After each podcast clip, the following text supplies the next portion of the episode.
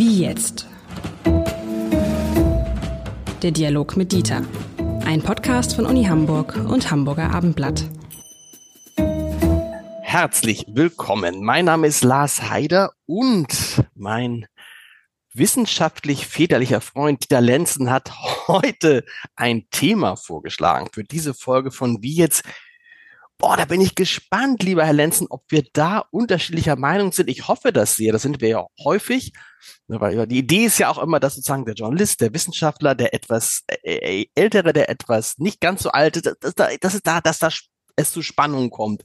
Die Frage ist heute, die Frage der Wehrpflicht. Sollen wir die Wehrpflicht wieder einführen? Das ist ja etwas, was in Deutschland in Teilen der Öffentlichkeit diskutiert wird. Und ich habe jetzt große Sorge, bevor ich was sage, was ich davon halte, als ehemaliger Zivildienstleister würde ich, würde ich Ihnen den Vorrang äh, geben. Wehrpflicht einführen. Wären Sie dafür?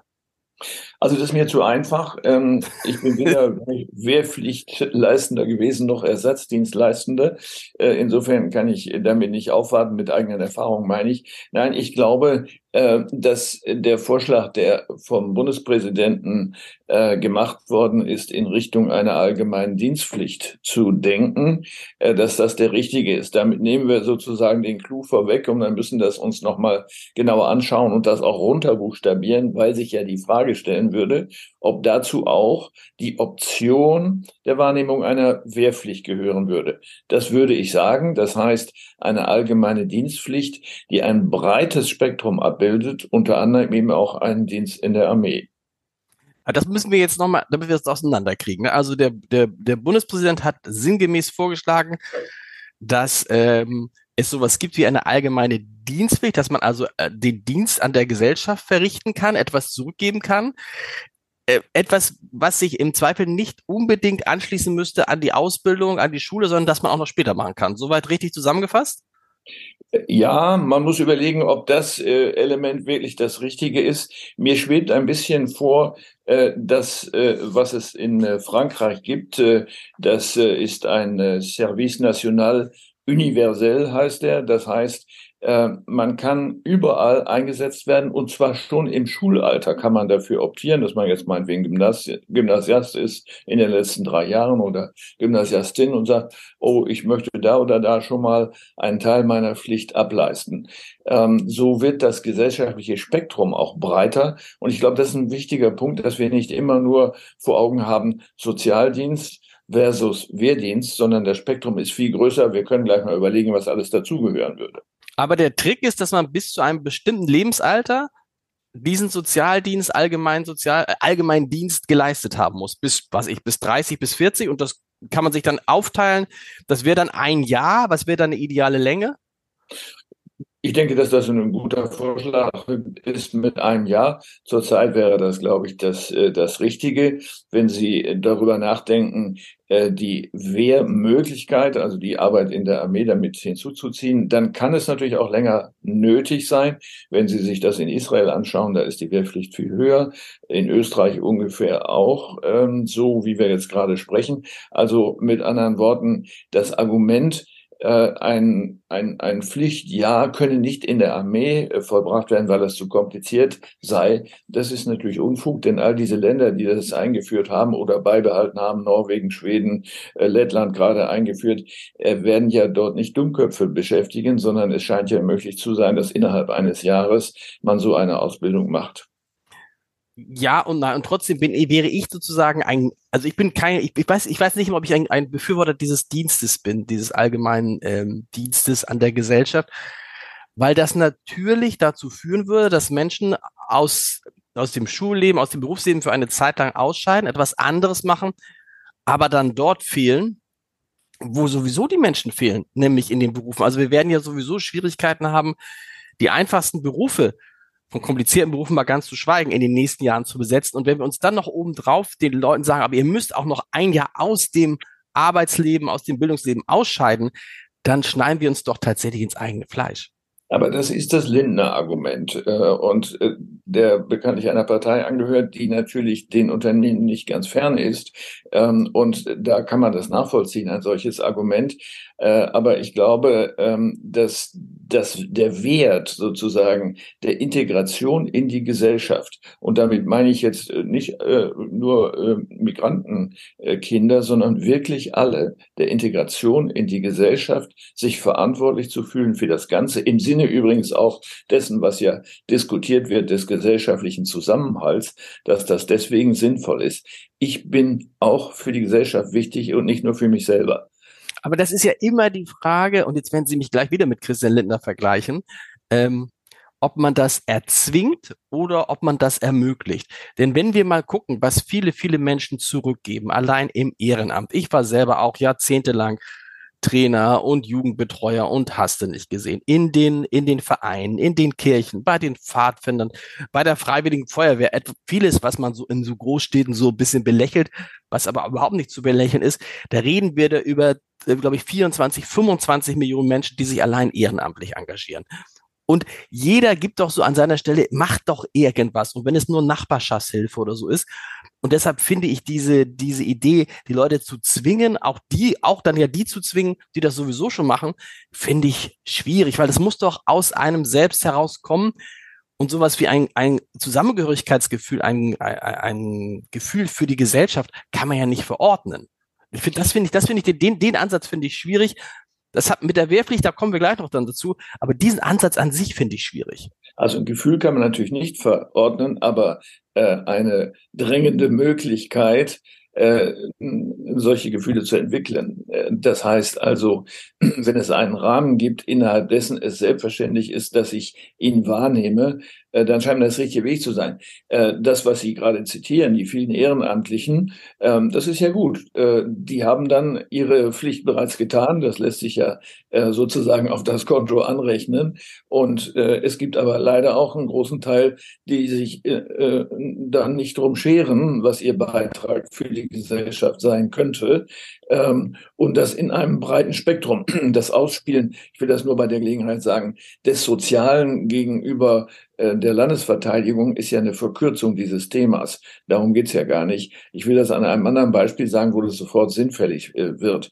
Ähm, wir haben gelegentlich in der Universität Praktikanten, die sich in den Ferien oder so ähm, dafür melden, ob sie in einem Labor arbeiten können. So, äh, das wird gerne wahrgenommen. Äh, man lässt sie natürlich jetzt nicht eine Laseranlage kaputt machen, sondern es gibt viele Tätigkeiten, die so geeignet sind, auf der einen Seite tatsächlich äh, für die Wissenschaftler hilfreich zu sein, auf der anderen Seite aber auch äh, etwas bietet für die jungen Leute, die in einem internationalen Kontext sind und vielleicht dann auch ein Interesse an der Naturwissenschaft entwickeln, denn genau dort haben wir einen Fachkräftemangel, so dass sie allererst überhaupt auf den Gedanken gekommen sind, in einem Bereich später tätig werden zu wollen, der tatsächlich nötig ist. Also es ist auch eine Chance bei jungen Leuten, bei sehr jungen Leuten, äh, einen Weg äh, in das berufliche Leben zu finden. Und ich nehme an, dass das bei Ihnen ähnlich ist. Sie werden sicher auch Verwendung haben dafür.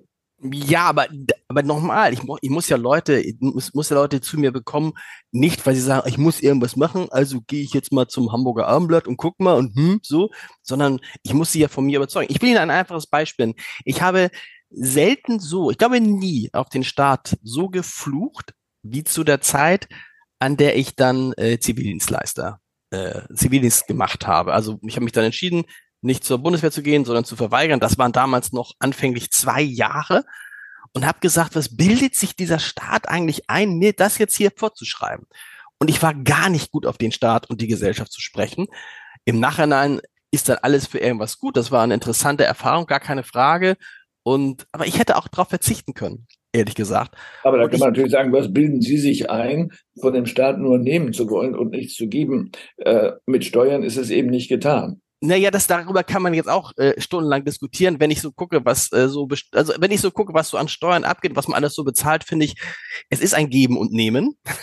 es ist nicht so, dass, in, dass wir in Deutschland zu wenig. Das würde ich jetzt vielleicht, wenn Sie das jetzt sagen würden, wäre wär ich interessant, wäre wär ich interessant, wenn Sie sagen würden, Sie haben das Gefühl, in Deutschland könnte man noch mehr Steuern bezahlen. Ich kenne viele Länder, wo man deutlich weniger zahlt, aber das war so ein Moment der Ohnmacht.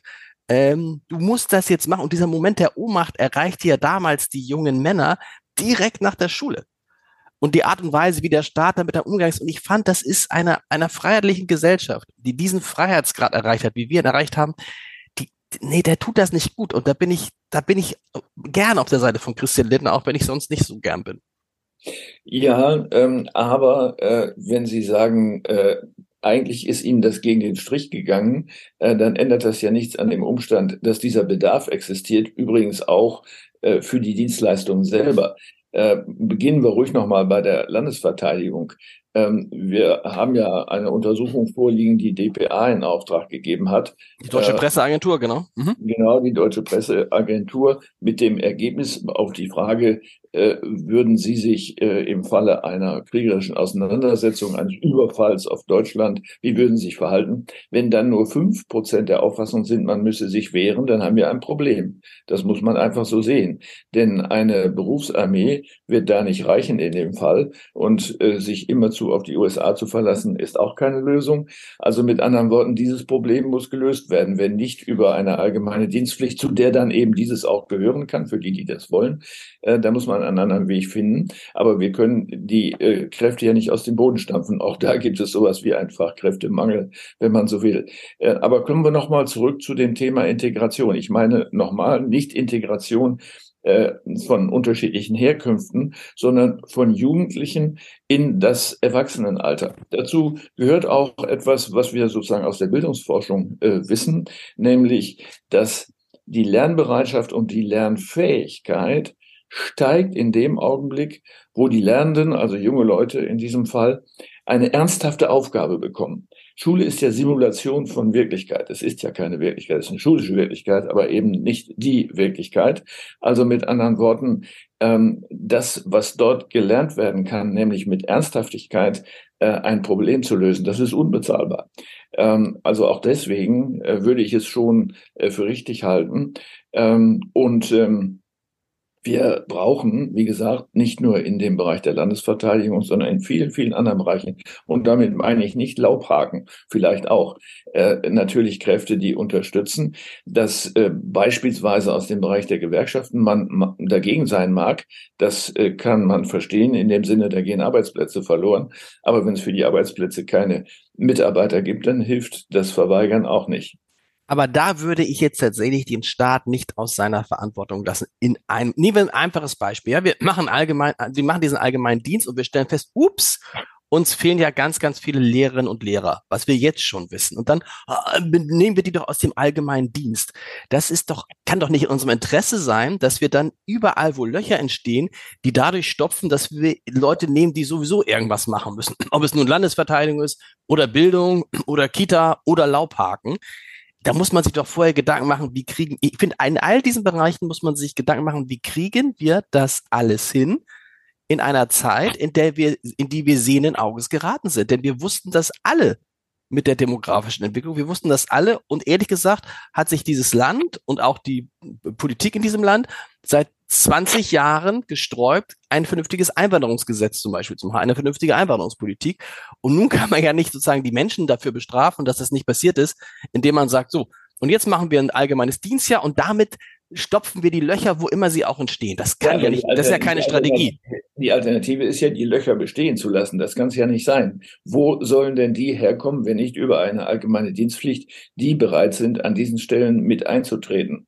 Ähm, wobei wir jetzt gar nicht so sehr an die gesellschaftliche Integration denken, die auch wichtig ist. Die Löcher sind ja da äh, in allen möglichen Bereichen. Äh, und nehmen wir ruhig den Bildungsbereich, den Sie gerade zitiert haben. Ja, es gibt zu wenige Lehrerinnen und Lehrer, aber es gibt im Schulbetrieb äh, auch Tätigkeiten, äh, die eine äh, Lehramtsausbildung nicht erforderlich machen. Denken Sie etwa an die auch ehrenamtlichen ähm, Vorleser und Vorleserinnen, die es ja gibt. Äh, das ist ja eine Bewegung, die in Berlin entstanden ist. Ich war damals selber daran beteiligt, so, ein, äh, so eine ehrenamtliche Tätigkeit aufzubauen. Äh, in diesem Fall ältere Menschen ähm, haben das gerne wahrgenommen und äh, Grundschulkindern vorgelesen, weil wir wissen, dass das Vorlesen eine Motivation zum Lesen und damit auch eine Lesefähigkeit begünstigt. Ja, das ist eine Lücke, die man anders nicht füllen kann, denn Lehrerinnen und Lehrer zum Vorlesen einzustellen, ist zu teuer. Ähm, und das werden Sie in sehr, sehr, sehr vielen Bereichen finden. wie gesagt, ich finde, da muss man erstmal überlegen, was kann man automatisieren? Wie kann man Strukturen verändern? Worauf kann man verzichten? Wie kann man künstliche Intelligenz einsetzen? Da muss man doch sozusagen mit, äh, aus so einem Fortschrittsglauben heraus das Ganze organisieren und nicht Menschen, wenn man Menschen zwingt, in Schulen zu gehen und Kindern was vorzulesen oder sie zu unterrichten, das funktioniert nicht. Und das glaube, so ein bisschen ist es, glaube ich, auch so bei der Wehrpflicht. Ich glaube tatsächlich, dass ähm, es uns wenig hilft. Und das sieht man jetzt ja auch übrigens auch in Russland, wo natürlich die schiere Menge an Menschen ein Argument ist. Aber wenn ich mir angucke, wie, was für, mit was für Waffen da hantiert wird, mit was für Panzer, mit Kampfschutz etc., da ist der einzige Weg eine Berufsarmee. So, und da muss man irgendwie gucken, wie kann man das vielleicht verschmelzen mit der Polizei, mit der Bundespolizei, gibt es da Möglichkeiten? Aber da sozusagen davon auszugehen, dass so ein Krieg wieder in der Ukraine geführt wird, dass das jetzt der Standardkrieg wird, also ein Krieg mit Bodentruppen, die sich irgendwie in Schützengräben gegenüberstehen, das ist ja mit Verlaub wahrscheinlich nicht, nicht sehr wahrscheinlich. Insofern hilft uns da eine Wehrpflicht nicht weiter, weil wir, wir brauchen nicht, wir brauchen da nicht Quantität, sondern wir brauchen da Qualität hoch ausgebildete Menschen, die äh, extrem komplizierte Maschinen bedienen können. Denken Sie denn, dass Länder äh, wie die skandinavischen Länder mit ihrer Wehrpflicht sich irren und eine äh, Armee aufbauen, die zu nichts taugt? Ich glaube, das sollten wir unseren äh, Menschen im Norden dort nicht vorwerfen. Äh, ich denke, dass die Auffassungen sehr unterschiedlich sind und dass für beide Lösungen unterschiedliche Argumente sprechen. Sonst würde es dort nicht gemacht werden. Dass Lettland dazu, jetzt ist nun ein kleines Land, übergegangen ist, mag mit der äh, akuten Bedrohungssituation zu tun haben. Israel auch. Aber das ist eine Wirklichkeit. Das ist alternativlos für die, äh, für die Bewohner Israels. Aber du, ich finde, du kannst ja auch eine Berufsarmee, du kannst eine sehr große Berufsarmee machen. Es hängt dann aber damit zusammen, dass du die Berufsarmee halt maximal attraktiv machst. Mit Geld, mit Lebensläufen, mit was auch immer. Aber nicht, ich finde, in dem Moment, wo du sagst, wir machen jetzt, weil wir die Lücken in der Berufsarmee nicht zukriegen, machen wir das Ganze jetzt wieder mit einer Wehrpflicht, ist es auch wieder eine Entwertung der Armee. Das sagst du, guck mal, so interessant kann es da ja nicht sein, wenn die jetzt schon da Leute hin, äh, hinkarren müssen, ähm, äh, die das eigentlich gar nicht wollen. Insofern, für mich spricht vieles dafür, das professionell zu machen. Sonst, Achtung, könnte man auch sagen, die Lücken bei der Polizei, die Lücken bei der Feuerwehr, die Lücken an der Uni, die Lücken in Krankenhäusern, stopfen wir halt auch mit welchen, die wir schnell ausbilden. So, ein, so eine Ausbildung zum Arzt, ein Jahr geht doch. Ähm, ja, äh, zum Arzt sicher nicht, aber zu Berufen in dem Sektor, äh, da Sie gerade die Polizei erwähnen, in äh, Berlin, in Westberlin gab es eine Bereitschaftspolizei, die ähm, genau für solche Fälle bereitstanden, also wenn Sie so wollen, ehrenamtlich sind, äh, weil es dort nicht anders ging. Es gab einfach nicht genügend Männer, die für den äh, Kriegsfall ausgestattet gewesen wären und da durfte das ja nur Polizei sein und keine Armee, jedenfalls keine deutsche Armee. Ähm, also mit anderen Worten, sie kriegen das nicht hin, die Lücken äh, zu füllen, denn wir werden ja nicht davon ausgehen wollen, dass die gesamte Politik auf allen Sektoren des politischen Wesens sich bisher geirrt hat und diese Chance nicht wahrgenommen hat und gesagt hat, wird schon werden. So, vielleicht ist es ja so, ähm, aber dann muss man jetzt daraus Konsequenzen ziehen. Und Fachkräfte mal eben zu ersetzen, geht nicht so einfach. Ähm, wir sind ja auf verschiedenen äh, Bereichen unterwegs, um das Fachkräfteproblem zu lösen, dass man zum Beispiel in den Schulen sehr früh Berufsorientierung unterrichtet oder mit, äh, mit möglich macht. Ähm, aber das kann nicht das Motiv sein, sondern nochmal, ich komme auf die gesellschaftliche Integration zurück. zurück. Die ähm, Ehrenamtlichen, die Sie äh, erwähnt haben, das sind gesellschaftlich integrierte Personen und Persönlichkeiten. Das ist doch gut. Aber wir können doch nicht sagen, der Rest ist uns egal. Aber ich glaube, wir bauen da wieder ein Monstrum auf, weil die, die sich nicht integrieren wollen, die werden wir auch nicht integrieren, über vielleicht einige davon, aber nicht über, über die Verpflichtung, sondern wir werden dann wieder Leute haben müssen, die gucken müssen, warum gehen die da nicht hin, warum melden die sie nicht ab, warum machen die das nicht, wir werden da Übergriffe haben und so. Und drumherum werden so viele Stellen geschaffen werden müssen, die das mit diesem allgemeinen Dienst kontrollieren, dass wir selbst die wieder nicht besetzen können. Das ist so eine typisch deutsche Herangehensweise, die aus meiner Sicht irgendwie das Gegenteil von fortschrittlich und von, äh, jetzt würde ich fast, jetzt Christian Evans von Zukunft umarmet ist. Es ist so ein bisschen, äh, da machen wir es, dann ist es halt jetzt eine Pflicht. So, Punkt. Und dann nach dem Motto, oh, machen wir noch eine Steuer. Und ich, das ist mir, das ist mir ehrlich gesagt ein Tick zu wenig. Man kann auch drüber nachdenken, Politik, ja. muss sich die Politik, müssen sich doch die ganzen öffentlichen Stellen mal angucken, wie viele Menschen sie beschäftigen und wie viele Menschen die vor zehn Jahren beschäftigt haben und vor 20 Jahren und sich fragt, warum beschäftigt der Staat immer, immer, immer mehr Menschen? Warum sind Verwaltungen so groß? Warum gibt es so viele Gesetze, die, die kontrolliert werden müssen? Auch da muss man dann abrüsten. Man muss diesen Staat komplett verschlanken, weil dann einfach viel, viel weniger Menschen gebraucht werden, die auf die anderen Menschen aufpassen. Gut, dieses Argument gibt es ja lange und wir kommen so ein bisschen dadurch vom Thema ab, ähm, dass äh, eine so hohe Ausdifferenzierung im öffentlichen äh, Verwaltungsbereich der Fall ist, das da haben Sie vollkommen recht, hängt ja zusammen mit der extremen Verrechtlichung der Lebensbezüge. So. Und ist, ja, Moment, es ist aber ein schönes Argument, weil man sagen kann, die Menschen gehen miteinander nicht mehr diskursiv um und lösen ihre Probleme im Gespräch, sondern rennen gleich zu Gericht und möchten dort eine Lösung haben. Dafür brauchen sie Gerichtsverwaltung, dazu brauchen sie Richter, dazu brauchen sie Leute, die die Protokolle schreiben, zustellen und so weiter.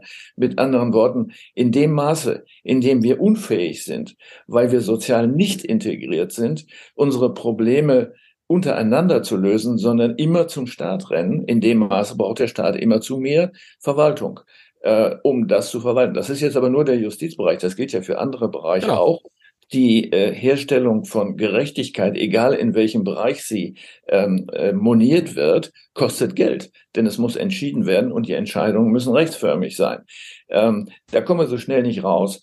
Äh, das sind Prozesse, die über Jahrzehnte gelaufen sind, äh, weil sich eine Lösung an die andere ge, äh, angeschlossen hat, die dann dazu geführt haben, dass eine immer weitere Ausdifferenzierung stattfindet und sie immer mehr Spezialisten für die Entscheidung über solche Fälle gebrauchen. der Alltag ist voll davon. Äh, und Sie haben natürlich vollkommen recht, dass es dadurch unübersichtlich wird. Äh, wir haben ja schon mal diskutiert das Thema Grundsteuer ähm, und die Art und Weise, wie das gelöst werden soll. Das ist so ein Beispiel. Natürlich braucht man dann in den Finanzverwaltungen mehr Personal, um die Selbsterklärungen der Grundstückseigentümer zu prüfen, ob sie überhaupt stimmen. Äh, und äh, dann äh, entstehen neue Kosten. Ähm, nun können die Leute weniger zum Laubhaken eingesetzt werden. Äh, wir haben es also im Bereich der allgemeinen Dienstpflicht natürlich mit Tätigkeiten zu tun, wo man nicht ein Studium dafür braucht. Das wäre Unfug. Und wir könnten noch stundenlang und tagelang darüber sprechen, aber unsere Zeit ist um, lieber Herr Lenz. Das, wir, wir, wir das Thema bei äh, bei nächster Gelegenheit und stellen vielleicht einmal fest, boah, Deutschland hat irgendwie in vielen Bereichen, können wir uns darauf einigen, in den vergangenen 15, 20 Jahren ziemlich geschlafen und nichts gemacht. Und jetzt stehen wir da und haben fest, stellen fest, was wir alles hätten tun müssen, um gewappnet zu sein.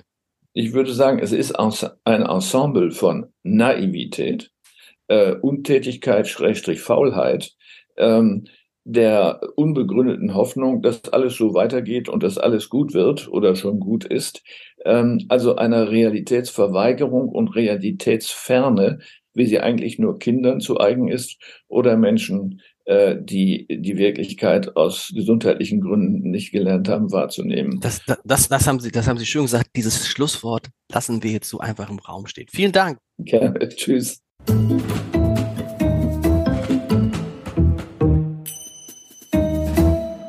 Weitere Podcasts vom Hamburger Abendblatt finden Sie auf abendblatt.de slash podcast.